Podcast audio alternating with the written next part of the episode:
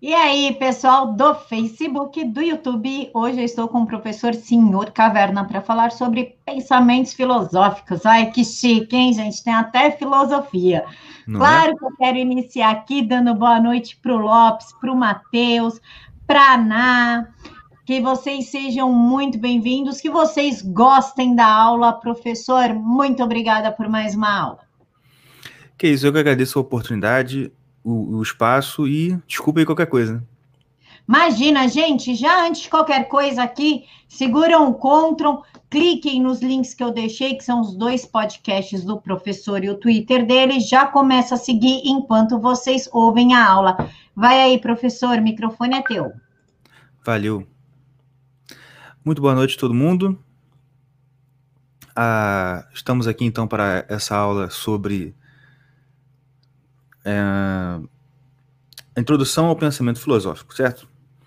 A ideia aqui é dar um panorama geral para vocês sobre o pensamento filosófico de fato, um pouquinho, né? Um, é um resumo, bem resumido mesmo, de história da filosofia. E é claro que é, eu não vou ficar aqui vendo o tempo todo os comentários, mas de tempos em tempos eu vou dar uma pausa no que eu estou falando para ver se tem alguma uma dúvida e nas dúvidas que vocês tiverem aí, vocês podem falar. É, se você não entendeu um termo, se você se vocês não né, não estão acompanhando o raciocínio, vocês podem perguntar aí alguma coisa e eu vou responder na medida do possível. Se o que você estiver perguntando a gente for responder no decorrer da aula ou mais tarde, eu vou dizer. Se não, eu respondo na hora. E se eu não souber, eu vou falar que eu não sei, tá? Que eu não tenho esse tipo de problema de dizer que eu não sei, não. Ah, então vamos lá começar. Outra coisa, eu tô um pouco. Eu não tô gripado, tá, gente? Fica tranquilo que não é coronga, não é né, gripe chinesa, é rinite mesmo. De vez em quando, quando principalmente quando o tempo dá uma virada, igual deu hoje, eu acordo bem. com bastante alergia, e isso me persegue mais ou menos o dia todo.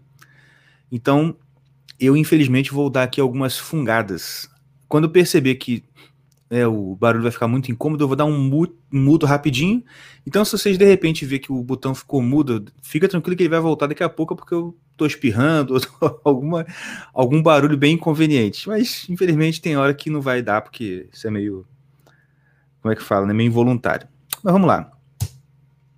A gente hoje vai. Na aula passada, a gente falou um pouco sobre a, a utilidade da filosofia, né? Para que, que serve, afinal de contas, essa essa tal de filosofia na nossa vida, a, a dificuldade que a gente tem por, pelo fato da gente ter sido, da, da, da gente ter crescido e ter sido educado no Brasil, da gente entender, não entender a filosofia em si, mas entender a própria finalidade e utilidade da filosofia para a nossa vida. A, a gente falou isso um pouco na, na, na semana retrasada, né? E hoje a gente vai falar, então, ingressando, então, iniciando os nossos estudos sobre filosofia. Então, para a gente começar, a gente tem que entender o seguinte, né? Ou seja, quem já teve aula de filosofia na faculdade, na escola, né? Geralmente agora no ensino médio tem, né? Ah, ou na faculdade, já ouviu alguém fazendo aquela, aquela tradicional análise da palavra filosofia, né? Que vem do grego, de philos, de amizade, de amor, né, um tipo de amor, amor de amizade, e Sofia, que seria sabedoria. Então, a palavra em si indicaria alguém que é amigo da sabedoria, alguém que busca a sabedoria, essa seria a ideia. E de fato é isso que acontece. Agora, para a gente entender de fato o que, é, o que, é a filosofia e como que a filosofia surgiu na humanidade, como que a filosofia surge na Grécia, e a gente, claro, vai falar da, da filosofia com base na, na filosofia grega, que é, que é o berço de tudo que a gente entende hoje em dia por filosofia, né? A gente tem que entender não a ideia de Sofia em si. A gente vai falar de, da ideia de Sofia, da sabedoria, um pouco mais na frente, nessa aula mesmo. A gente hoje vai falar, agora, a gente tem que entender primeiro a ideia de Sofos. Se você está ouvindo essa, essa live e quiser anotar, eu indico, né? Pegar aí um caderninho, uma caneta, um lápis, para você ir anotando que pode, podem ser informações úteis para vocês, né? E, de fato, a gente está aqui, se a gente está aqui para uma aula, né? Vamos pegar papel e caneta aí para a gente ir anotando. Então, a ideia inicial é a gente entender o que, que é o sofos. Sofos, em, em grego, seria mais ou menos a ideia de sábio. A tradução literal da palavra é sábio. Só que, para o grego, o sofos, ele não é o que a gente entende hoje em dia por sábio. O que a gente entende hoje em dia como sábio já é uma influência do pensamento filosófico sobre a ideia de sabedoria e de sábio. Para o grego, sábio, ou sofos, é toda aquela pessoa que domina uma certa arte, e aqui arte também no sentido grego de tecne, quer dizer, de técnica, tá certo? Então a pessoa domina aquela arte, domina aquela técnica, e por dominar essa técnica, ele tem ciência, ou ele tem conhecimento de duas coisas principais. Qual é o princípio primeiro, o princípio primordial dessa técnica, e qual é a finalidade daquilo que ele está fazendo. Um exemplo que. Ah, gente, só, só para vocês saberem. Eu estou baseando essas aulas aqui basicamente em dois cursos tá? O curso História Essencial da Filosofia, do professor Lauro de Carvalho, e o curso que tem o mesmo nome da aula de hoje, Introdução ao Pensamento Filosófico, do Luiz Gonzaga de Carvalho Neto, o famoso Gugu, lá do ICLS. Então, para vocês saberem que eu não estou tirando isso da minha cabeça, eu estou seguindo esses dois, né, esses dois cursos para dar para vocês, porque é aquilo, eu não sou um filósofo, mas sendo professor, eu tenho uma certa capacidade de aprender uma coisa e ensinar, né? Então eu vou passar para vocês o que eu aprendi sobre é, sobre filosofia com base nesses dois cursos aí que eu falei com vocês. Então, a, a referência bibliográfica vai ser basicamente essa. claro, assim, a gente vai ter outras referências, mas os principais de onde eu estou tirando isso tudo é, é, desses dois cursos. Mas vamos lá. Então, então o exemplo que o professor Gugu dá, o Luiz Gustavo dá sobre o, o, o Sofos, ou o, o sábio, seria por exemplo, um mecânico, um, um atleta, tá certo? Por quê? É a pessoa que domina uma certa técnica e que domina ela de modo num nível que não é o nível normal, entendeu? Por exemplo, a, não é pelo fato que não é pelo fato de você, por exemplo, saber jogar bola, que você seria considerado um sofos na Grécia, mas um Pelé, seria considerado. O Neymar, Maradona, o Messi, Cristiano Ronaldo, são pessoas que, por terem alcançado um nível de domínio dessa técnica superior a todos os demais, eles seriam considerados sábios. É interessante, porque você, com certeza você não consideraria um Pelé um cara sábio, nem o, o Neymar, por exemplo. Mas isso, para o grego daquela época, ele chamaria tranquilamente um Pelé ou um Neymar de sábio.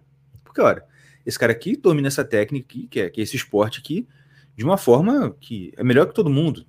Então é claro que ele é um sábio. Ah, então, ficou claro?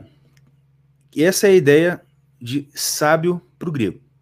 Só que é claro que assim, não é, sim, de novo, não é o fato de dominar essa técnica, de, de saber algo que torna alguém sábio, é saber algo de muito importante. Isso é, isso é, interessante, isso é, é, é importante ressaltar também. Porque, por exemplo, saber algo sobre aquela técnica não te, como eu falei, não te habilita a ser chamado de sábio. Por exemplo, você pode saber jogar bola, você pode saber lutar, né, saber um pouco de karatê, de jiu-jitsu, mas isso não te torna o expert naquele assunto. Agora, isso perdurou por muito tempo. Em algum momento da história, lá pelo século VI e V a.C., surge a ideia de que o verdadeiro sábio, o verdadeiro sofos, seria a pessoa que não é especialista, vamos dizer assim, não, não é o mestre, especificamente no, numa certa técnica manual ou numa técnica né, esportiva, mas sim o cara que seria o cara que domina o quê? Qual campo da, qual campo da vida ele domina? O, o sábio verdadeiro seria o cara que é um mestre na arte, vamos dizer, ou na técnica de viver uma boa vida, né? Era o cara, é o sofos em vida humana. A pessoa que soubesse o princípio primordial e a finalidade da vida, da vida humana. Como se vive uma vida, uma vida plena, uma vida correta, uma vida boa no fim das contas. Ah, e, como eu falei, não necessariamente para o cara ser considerado sábio, ele tem, ele tem que saber alguma coisa banal da vida. Porque não, conhecimento banal. Por exemplo, todo mundo aqui sabe, independente da idade, né, por ter, por ter, só por, estar, tá, por, por estar aqui no, nessa aula, com certeza você sabe que, por exemplo, para você ter uma vida minimamente boa, você tem que ganhar uma certa quantidade de dinheiro. Só que saber isso não te torna uma pessoa sábia, não te torna um sofos. Ah, não, pô, eu sou sábio porque eu sei que preciso de alguma quantidade de dinheiro para ter uma vida confortável. Mas, sabe, todo mundo sabe disso. Isso não é um conhecimento que, que acrescenta algo de fato importante para a vida de alguém. Agora, saber como ganhar muito dinheiro, isso sim, é uma habilidade que nem todo mundo tem e que habilitaria a chamar alguém de sábio, né? Por exemplo, todo mundo aqui sabe que você precisa de dinheiro para sobreviver. E quanto mais você quiser elevar o seu nível de conforto, mais dinheiro você vai precisar. Isso é um conhecimento que é, é acessível a qualquer um aqui. Agora, que nem todo mundo sabe como ficar milionário. Nem todo mundo aqui sabe, ou provavelmente ninguém aqui sabe. É sempre conceito, mas eu também não sei. e eu acredito que muita gente aqui não deve saber, ou quase ninguém, ou ninguém, sabe é, como ficar milionário como um Bill Gates da vida, como, sei lá, o Luciano Hang, né? O nosso o, o empresário da direita, né? Aliás, quem dera se ele fosse, né? Se ele realmente, enfim, vamos lá. Mas, de fato, então, o fato de você ter esse conhecimento específico e é, excepcional é que te tornaria uma pessoa sábia. Então começa uma busca, tá certo? Em saber como que você teria, então, de fato, uma vida realmente boa. Qual é o caminho para buscar isso que aí sim vai chamar Sofia, a sabedoria, que no fim das contas era entendido como o que, é que eu preciso fazer para ter uma vida boa. Tá entendendo? Deixa eu ver se tem alguma dúvida aqui. Não acredito que não. Então vamos lá. Então, gente, é isso aí. Então, é, a ideia principal no início era essa. A gente tem que saber, a gente tem que buscar alguém que vai ensinar para a gente como ter uma vida boa, como alcançar a sabedoria, a Sofia. Tá certo? E é daí que surgem o que a gente. Aqueles, aquelas, aquelas pessoas que a gente vai chamar de filósofos pré-socráticos. Os filósofos que começaram a pensar sobre esse assunto e que surgiram antes de Sócrates. Que é quem, a gente vai ver daqui a pouco, é quem de fato vai fundar o que a gente hoje entende por filosofia. O caminho até ele, o caminho que vai dessa ideia até chegar em Sócrates já, já tem saltos assim, muito grandes que a gente vai entender mais para frente. Agora só uma, um resumo histórico do assunto. Mas é com Sócrates que de fato as coisas mudam e a gente, o que a gente tem hoje, o que a gente faz até hoje como filosofia, é o que o Sócrates fazia. Mas vamos entender primeiro o que que estava acontecendo para que se chegasse até lá. Então vocês entenderam, as pessoas começaram a perceber que elas precisam saber como ter uma vida boa, como alcançar a sabedoria. E sabedoria era entendido como isso, como aquilo que eu preciso fazer, né?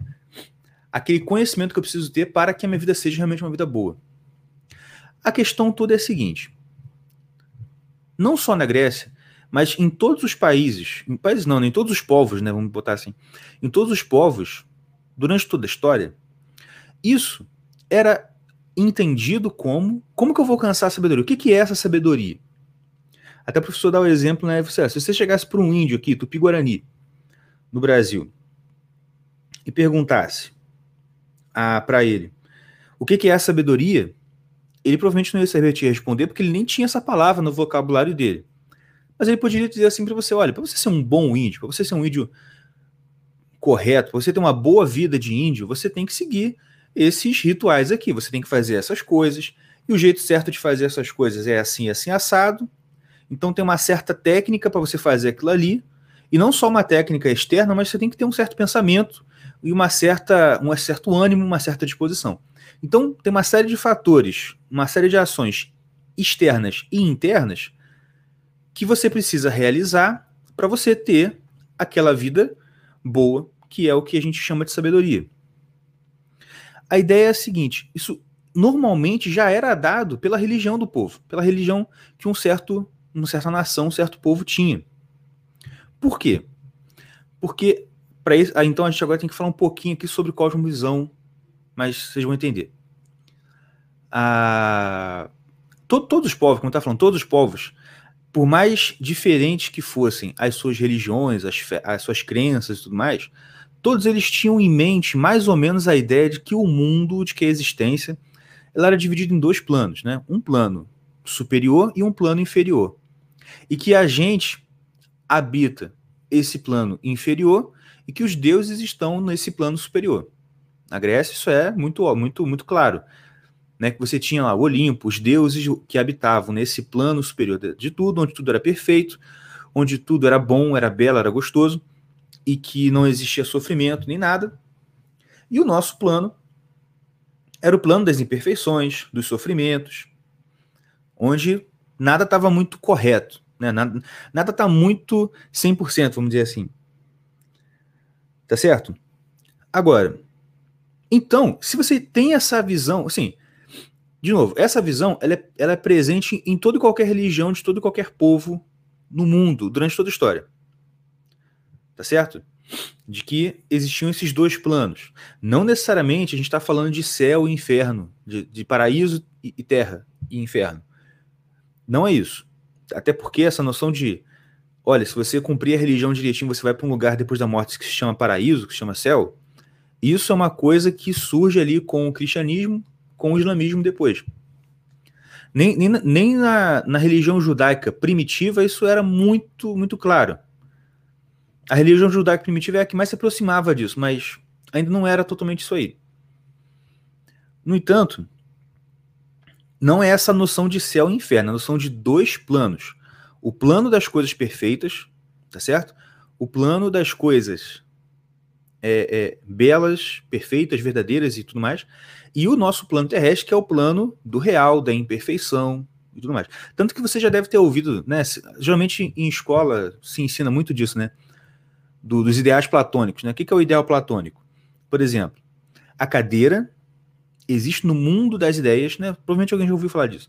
Mundo das ideias. Então, esse mundo das ideias existe uma, uma cadeira ideal, uma cadeira perfeita. E aqui as cadeiras que a gente tem aqui no mundo são cópias imperfeitas dessa cadeira, imperfe dessa cadeira perfeita. Então é mais ou menos essa visão de um mundo que tanto o grego quanto outros povos sempre tiveram, de que existe um plano onde as coisas são ideais e perfeitas, e existe o plano aqui nosso onde as coisas não são perfeitas, são imperfeitas e tudo mais.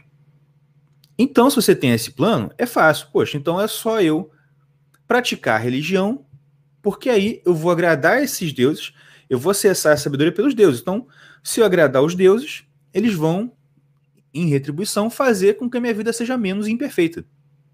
Eles vão fazer com que minha vida tenha aqui um pouco mais de coisa boa. O benefício, então, vai vir de eu seguir esses rituais dessa religião aqui do povo onde eu, onde eu nasci, que eles vão me abençoar e pronto. A minha vida vai ter aqui uma, uma qualidade muito grande. Então a ideia de Sofia, a ideia de sabedoria era vinculada à religião. Tá certo? E assim, isso é muito claro, principalmente nos gregos, por quê? Porque os gregos tinham rito para tudo. Até para construir cerca eles tinham um rito, né? Tinha um deus da cerca. Você construir a cerca direitinho, fazendo um ritual tal, tal, tal, oferecendo isso, isso e isso, a sua cerca, né, os lobos não vão entrar lá e vai comer o seu gado, suas ovelhas, suas galinhas e tal. Então, para o grego, essa ideia mesmo de céu, inferno, ah, tá tudo bem, eu, é, é bom a gente ir para um lugar bom depois da morte. Só que agora aqui eu preciso saber o seguinte: se eu seguir essa religião aqui, a minha cerca vai funcionar? Né? Se eu seguir isso direitinho, a cerca que eu fizer, o lobo não vai pular a cerca e vai comer minhas galinhas, comer meu, minha ovelha? Ah, então tá bom. Então eu faço. Entendeu? A filosofia ela vai surgir justamente da crise na religiosidade grega. E não só na Grécia, normalmente surge um impulso filosófico nas sociedades onde existe uma crise religiosa. Só que não é uma crise religiosa no sentido de que os gregos estavam parando de acreditar nos deuses. Eles continuaram acreditando nos deuses. Para eles, os deuses existiam sim. Isso não era ponto de discussão. O que eles discutiam era: será que esses rituais que eu estou seguindo funcionam para o Deus me abençoar? É a pergunta do carinha da cerca. Olha, se eu fizer isso aqui, essa cerca vai impedir os lobos de entrar aqui na minha fazendinha? O que está acontecendo? Eles começaram a ver, poxa, eu estou seguindo tudo certinho, eu estou fazendo tudo que a religião manda,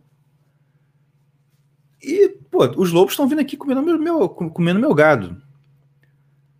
Eu estou fazendo aqui o ritual da chuva e não chove. Eu estou pedindo aqui vitória por Deus na guerra que eu estou participando e eu estou perdendo a guerra. Então começo, então de um, de um tempo para cá, de, de, um certo ponto, a partir de um certo momento histórico, começa a ter essa grande crise religiosa que, se você para pensar, é uma crise que a gente entende ainda hoje, né? Uma coisa que a gente tem ainda hoje. De novo, não é não é descrença nos deuses, é descrença nos rituais, nas práticas para alcançar benefício dos deuses. Que é mais ou menos o que a gente tem hoje, né? Por exemplo, aqui no Brasil, se você perguntar para alguém, você acredita em Deus? 90% da pessoa vai falar, claro, acredito sim. Oh, claro que acredito. Né? Tem a blusa lá 100% Jesus. Todo mundo acredita em Deus. Aí você faz a segunda pergunta. Ah, entendi. E você acredita então que a igreja é importante, né? O templo é uma coisa importante? Você acredita que ouviu o pastor? Ah, ah, não, pô, esse negócio de religião aí, eu não gosto muito disso não, porque, pô, o padre é meio safado, o pastor trai a mulher, e esse negócio de templo, ah, templo não tem nada não. Hoje, atualmente, né, com essa questão da pandemia, então, que isso foi muito claro, né?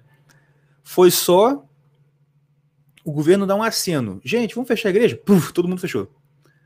E ficou fechado por muito tempo, né? Ou seja, a ideia da importância real do templo, de fato, hoje você pode, você pode pensar o seguinte, poxa, eu acho que o pessoal não acredita muito nisso aqui. Entendeu? Então, essa crise religiosa é que gerou esse impulso inicial que foi, então, gerar a, a, a ideia da filosofia. Mateus perguntou uma coisa aqui.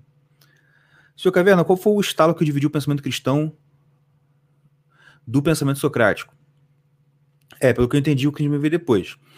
Sim, veio. A, a, a, a, divisão entre o pensamento socrático e o pensamento cristão, a gente vai, vai ver da próxima aula quando eu começar a falar de Sócrates. A gente, por enquanto, o Matheus, a gente tá, ainda está no pré-Sócrates, né?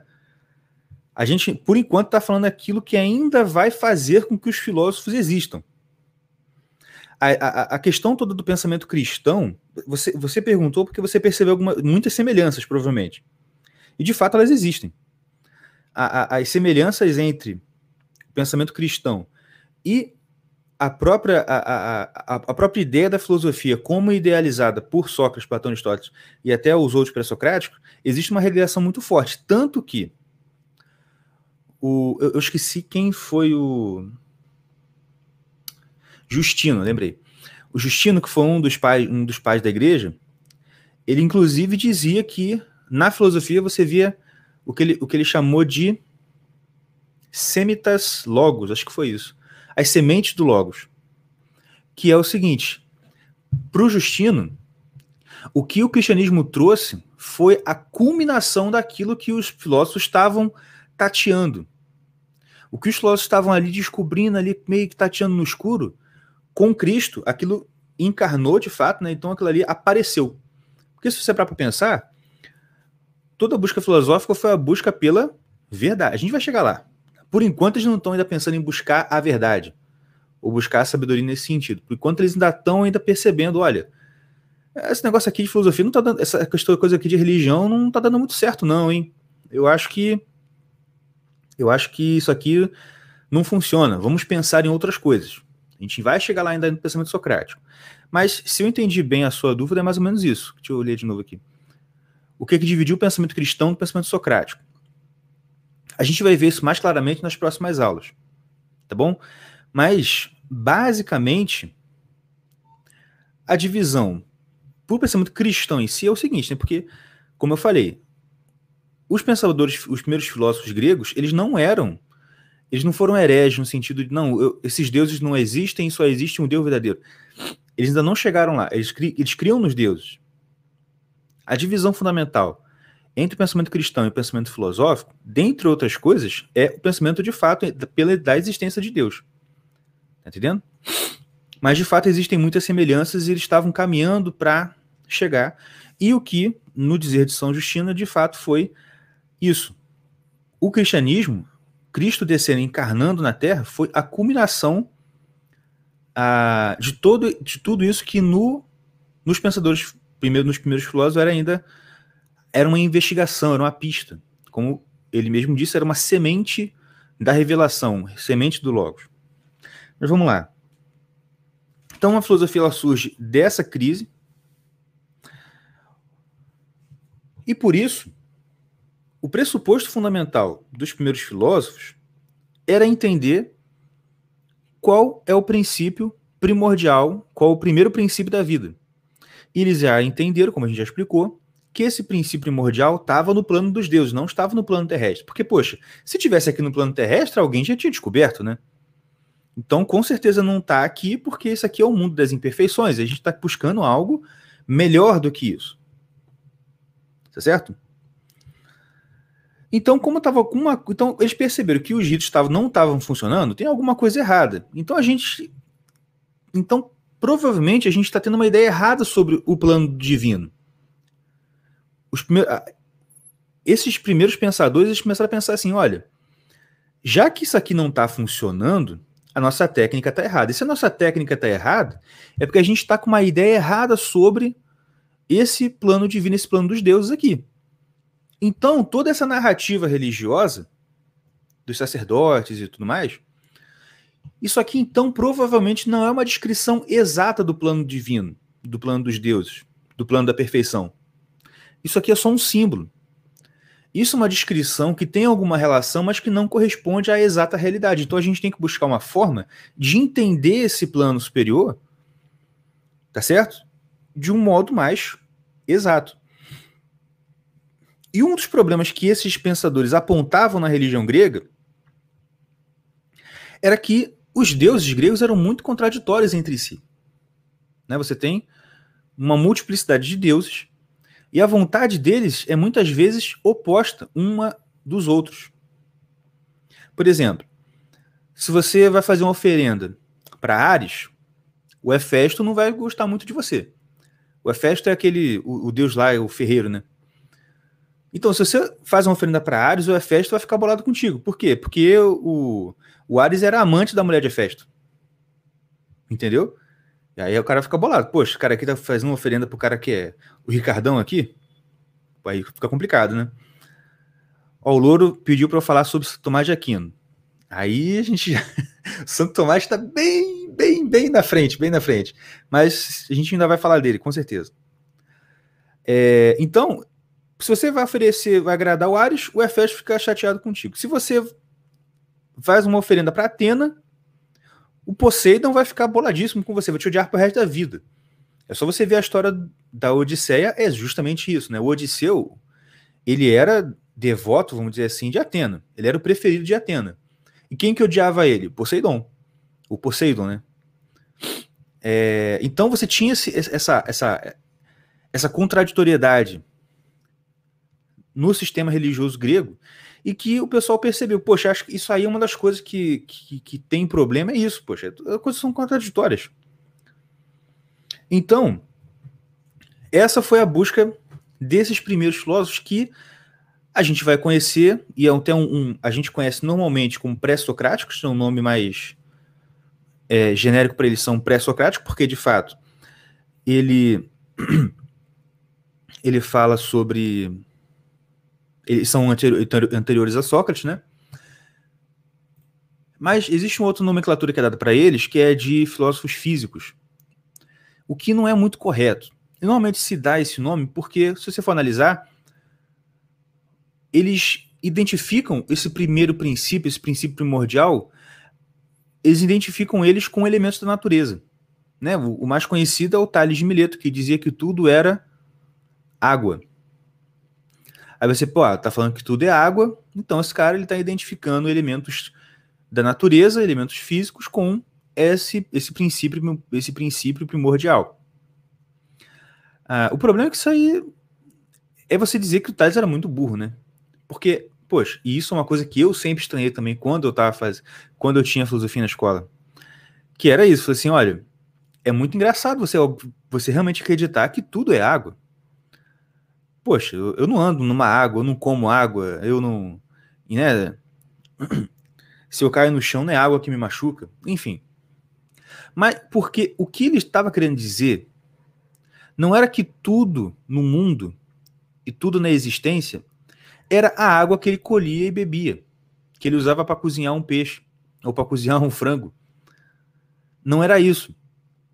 O que ele estava dizendo era que tudo, o princípio primordial de tudo, estava identificado em alguma coisa que poderia ser simbolizado pela água. O problema é que a gente, a gente perdeu quase completamente o pensamento simbólico. A gente não, não, não consegue pensar simbolicamente sobre as coisas. Eu não sei se eu falei isso na aula passada, mas isso é uma coisa que a gente devia a, a gente precisa, na verdade, desmistificar na nossa cabeça. Porque quando a gente fala de simbolismo, simbolismo natural, por exemplo, a gente começa a pensar que a gente está falando de macumba, né? Ah, isso aí é misticismo. Oh, isso aí é pensamento. Ou para quem é cristão, isso é, isso é heresia. Isso é coisa do diabo. Mas a gente tem que entender que o pensamento simbólico ele não é só um jeito muito, muito, muito apropriado de. Exatamente, o, o Matheus falou, da, da, foi aí que surgiu a ontologia, a questão é a questão de, do, da, da ciência do ser. A gente vai chegar lá. Esse foi um salto, inclusive, que foi dado desses filósofos físicos ou naturalistas para o Parmênides e Heráclito, que identificaram então o princípio primordial no ser. Mas a gente vai chegar lá. Mas voltando aqui. A questão, então, do, do Tales dizer que tudo era água, não era água aquela água que você bebe, água que se mergulha no mar. É o princípio, é um princípio que se, que se identifica com aquilo que a água é. Por exemplo, vou tentar explicar para vocês. Quando você estuda é, simbolismo astrológico, e calma, não vou falar de horóscopo aqui, mas o simbolismo astrológico é uma coisa que todo mundo devia entender um pouco. Isso eu, eu sempre falo, já lá no Irmãos Caverna tem duas entrevistas com o Marcos Monteiro, que é um astrólogo, um cara sensacional, inteligentíssimo, um cara fenomenal, e que já deu duas entrevistas pra gente falando sobre isso. E quem quiser depois procura lá e ouça. O primeiro é Astrologia no é horóscopo, e o segundo é Temperamento é o novo horóscopo. é... Então esses dois são é bem legal, vocês vão aprender muita coisa lá. E uma das coisas que vocês vão aprender é essa questão do, do simbolismo astrológico. Por exemplo, no simbolismo astrológico, a Lua ela é um planeta fleumático, um planeta que se identifica com o elemento água. Por quê? O elemento água, e o que a gente vai falar aqui vai servir tanto para entender o simbolismo da Lua, quanto para entender o que Thales estava querendo dizer quando ele disse que tudo era água. O simbolismo da água ele vai trazer algumas características importantes e fundamentais. Por exemplo, a frieza, a retração, em oposição à expansão e a. Oh, desculpa, a frieza. Não é isso mesmo. A frieza ou a retração em contraposição à expansão e ao calor. E a receptividade, a adequabilidade em contraposição à rejeição, à dureza Tá certo? A qualidade de expelir as coisas que existe naquilo que é seco. O que é úmido, ele recepciona. Ó, se você pega um copo d'água, né, não um copo não totalmente cheio, e coloca alguma coisa dentro daquele copo, a água vai se amoldar aquilo que entrou nela. Ela não vai expelir. Ao passo que se você pegar ou qualquer coisa e colocar em cima de uma mesa, num chão, em algo que é sólido, que é duro, aquilo que é duro não vai não vai envolver a coisa, vai repelir a coisa. E a água, então ela tem essas duas características fundamentais. Ela é fria e úmida. É o exato oposto ao fogo, que é quente e seco. Ele não envolve, ele repele. Então, quando Tales disse que tudo era água, ele não estava falando da água, o, né, o, o, a água que está no rio, que cai da chuva e que você bebe. Não. Ele estava falando do elemento água como um símbolo que, na visão dele, sintetizaria a essência fundamental de tudo. Então, o princípio primordial de tudo seria água nesse sentido. E aí você tem outros, né? Que vai, ah, tudo é fogo, tudo é um número. Pitágoras vai dizer lá, tudo é um número. O número já é uma abstração, porque o número não é uma coisa que você pega, que você sente na sua mão, né? Porque, por exemplo, quando o Tales disse que tudo era água, então isso induz a, uma, a um novo rito, tá certo? A uma nova ritualística, onde, por exemplo, a lavagem seria uma, um ritual que te aproximaria da sabedoria, ou que te aproximaria desse plano perfeito. Em muitas religiões, a água tem esse simbolismo de pureza, né?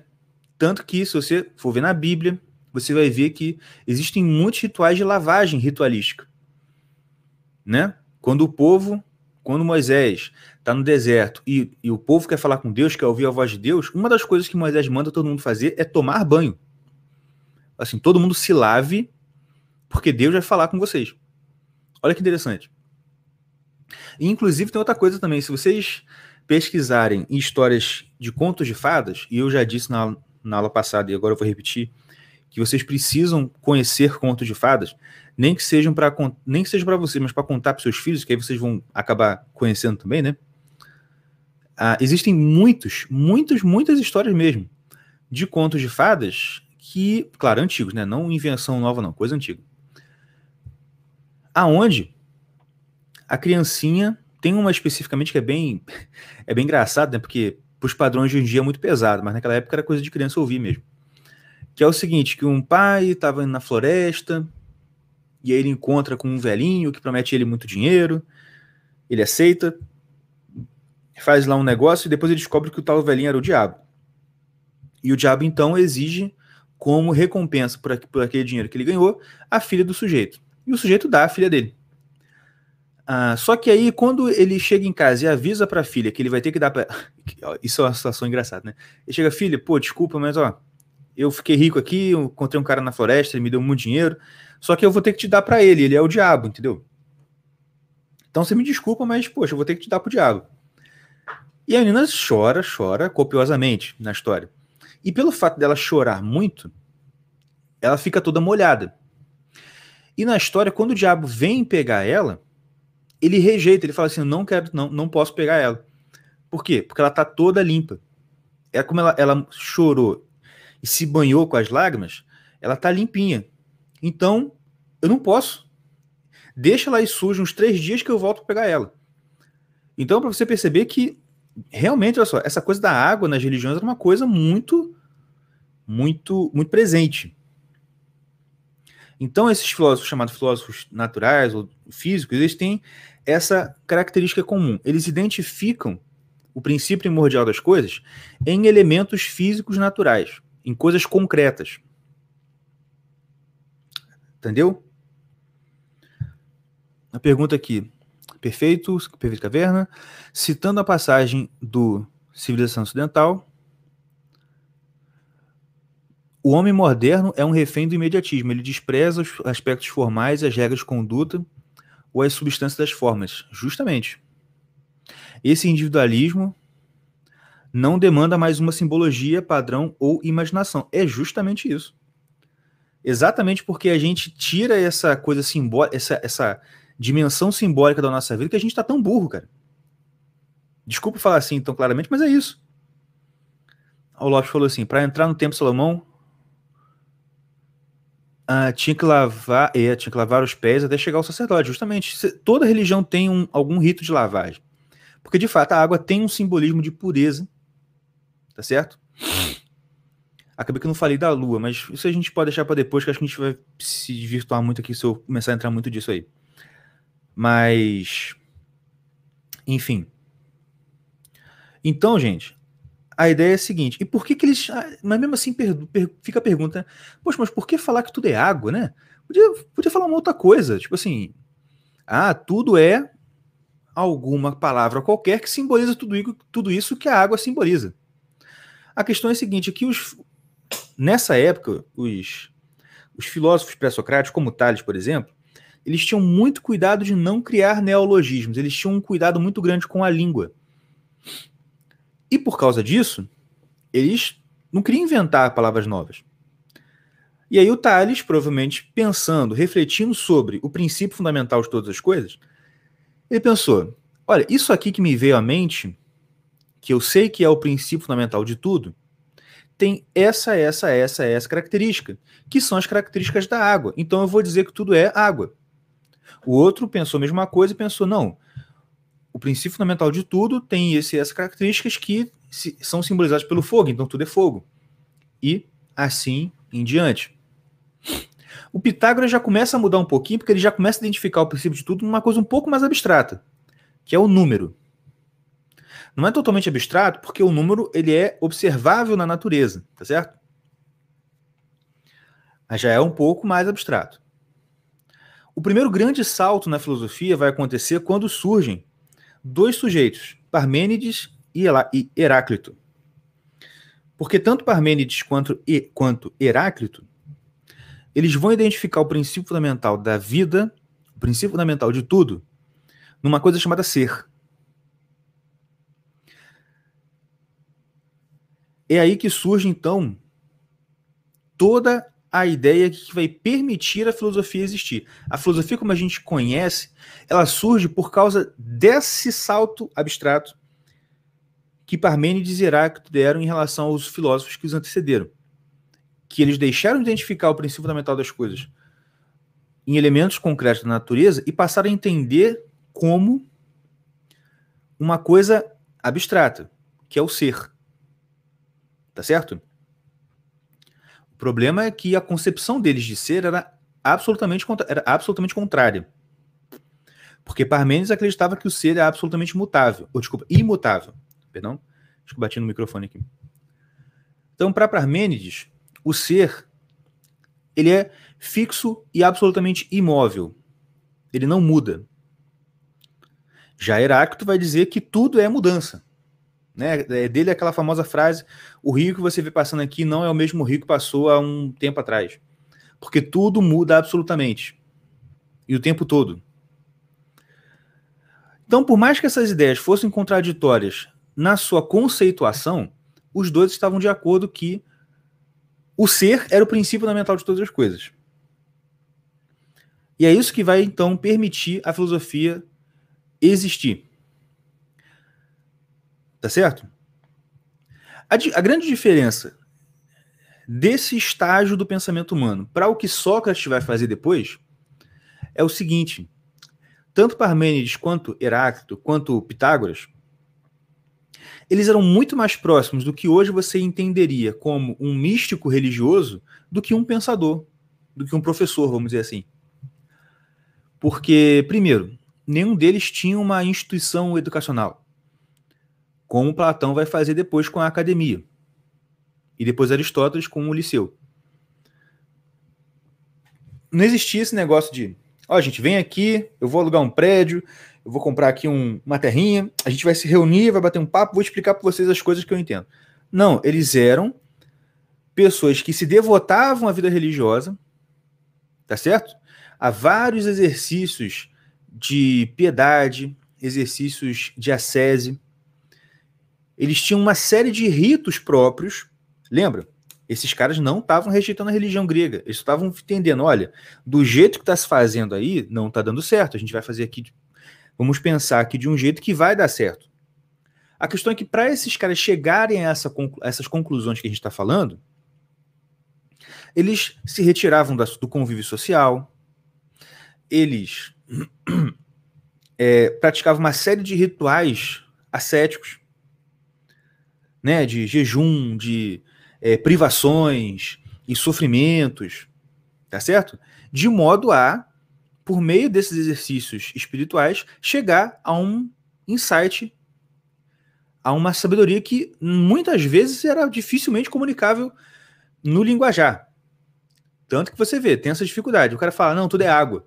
Para ele aquilo fez todo sentido, porque ele estava naquela meditação solitária, naquela vida retirada. Não era uma coisa que comunicava diretamente com o povo na rua. É, se o, se o chegasse para um mecânico, mecânico não, naquela época não tinha mecânico. Se o cara chegasse para um sapateiro, para um pastor de ovelhas e falasse: Olha, senhor, tudo é água, o cara fala assim: Mas tá doido, rapaz. Não era uma coisa que fosse facilmente comunicável a qualquer um. Tá certo? As escolas de pensamento de Parmênides, de Heráclito, de, de Pitágoras, eram mais próximas do que você hoje entenderia como um mosteiro, como uma tarica islâmica, do que uma faculdade, por exemplo. Não era uma coisa assim, ah, você chega aí, qualquer um chega, pode sentar aqui e vai aprender. Não, para você, por exemplo, na, na escola pitagórica, por exemplo, você, para ser aceito, você passava por testes dificílimos durante anos e anos e anos. Né? Na escola pitagórica você até podia começar a assistir lá as, as, aulas no início, só que você só podia abrir a boca depois de nove anos. Ou seja, era uma coisa realmente muito difícil, muito complicada. Não era qualquer um que entrava, que podia falar, pensar, perguntar. Não. Isso vai mudar a partir de Sócrates. É quando Sócrates chega que isso tudo começa a ficar meio complicado assim. Isso, isso muda completamente. E, e, e muda completamente para se aproximar do que hoje a gente entende como a, o que a gente aponta e diz. Isso é filosofia. Tá entendendo? Então é isso. Porque um dos motivos, a gente vai ver melhor na próxima aula, porque eu já tá chegando minha hora aqui. é, um dos motivos vai ser que, diferentemente dos filósofos pré-socráticos, Sócrates não era um cara religioso, místico, que se retirava para viver em solitude. Não, ele, ele era um cara normal. Né? Ele tinha os seus negócios, tinha um pai de família, ele era. Né, tinha a sua casinha, uns pouquinho, um poucos bens, lutou na guerra com todo mundo. Então, ele era um cara aparentemente normal. Ele era um cara que você encontraria na, na, na fila da padaria, né? Na fila do mercado. Não eremita. Como eram, mais ou menos, né? Essas figuras dos filósofos anteriores a ele. Entendeu? Então, essa é, esse, esse é um dos, uma das grandes diferenças entre o pensamento socrático e o pensamento pré-socrático. E Sócrates vai, então, mudar a filosofia para fazer com que ela seja aquilo que a gente entende hoje como filosofia, justamente por fazer com que esse conhecimento seja acessível a qualquer um que, a, que, que pratique o mesmo método que ele pratica. Entendeu? Retirando a carga religiosa do exercício filosófico. Sócrates não era um ateu, tá? Pelo amor de Deus, não é isso que eu estou dizendo. Ele era muito religioso, inclusive. Ele era um cara que acreditava muito nos deuses. Inclusive, o próprio chamamento dele para como filósofo, vamos dizer assim, começa com uma crise, de certa forma, religiosa também. Mas ele não abandonou a religião, ele só. Então, é, é, é... as pessoas começam a descobrir em Sócrates um cara que tinha um talento extraordinário para uma coisa, que a gente vai descobrir, vai, vai, vai tratar melhor na próxima aula, que diferentemente do que era trata, do que era buscado até hoje, que era o princípio fundamental de todas as coisas, Sócrates não. O Sócrates ele vai entender o seguinte: eu não, eu não preciso buscar o princípio fundamental de tudo. O que eu quero saber é como que eu posso ter certeza se um certo pensamento, se um certo conceito, se uma certa ideia, se um certo princípio é verdadeiro ou falso. Como que eu faço para saber se uma ideia qualquer é uma ideia verdadeira ou uma ideia falsa? Se aquilo ali é sábio ou se é uma coisa tola? É isso que, eu, é isso que Sócrates quer saber. E é esse o critério que ele vai desenvolver. O que ele tem e que os alunos dele então vão começar a desenvolver. Tá certo? Então, gente, vou encerrar aqui por hoje. A gente na próxima aula vai então começar a falar de Sócrates propriamente. Tá? Começar a falar da ideia de, o, do, do que o professor Olavo chama de projeto socrático, tá certo? Então é isso, né? Eu, eu acho que a gente pode deixar assim mais ou menos nessa essa média de, de, de tempo de aula para não ficar uma coisa muito cansativa, né? Você que sabe, professor. A opção é tua. Eu não me meto nesses, nessas horas. Eu só faço o início e o fim. tá certo. Professor, obrigada por mais uma aula. Pessoal, muito obrigada pela participação de vocês, pela vovó da minha filha Opa. que está assistindo a aula. Um beijo, vovó Antônia, ela acabou de me mandar que está assistindo a aula. Beijo, vovó Antônia. Pessoal, as redes sociais do professor estão aqui na caixa de informações, YouTube embaixo, Facebook em cima, tá o Twitter dele e os dois podcasts.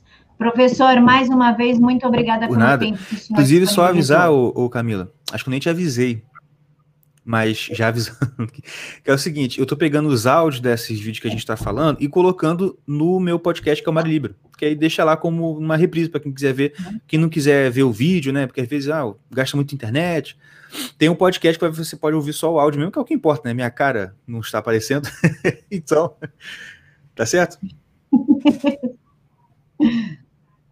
Tá ótimo, fique à vontade, professor. Pessoal, um mega beijo no coração de vocês, que Jesus Amém. os abençoe imensamente. Não esqueçam que amanhã Maravilha. é aula de história, tá bom? Então, que o Papai do Céu cuide da noite de vocês, que vocês durmam muito bem. Um bom descanso obrigado, a todos e ao também. senhor também, professor.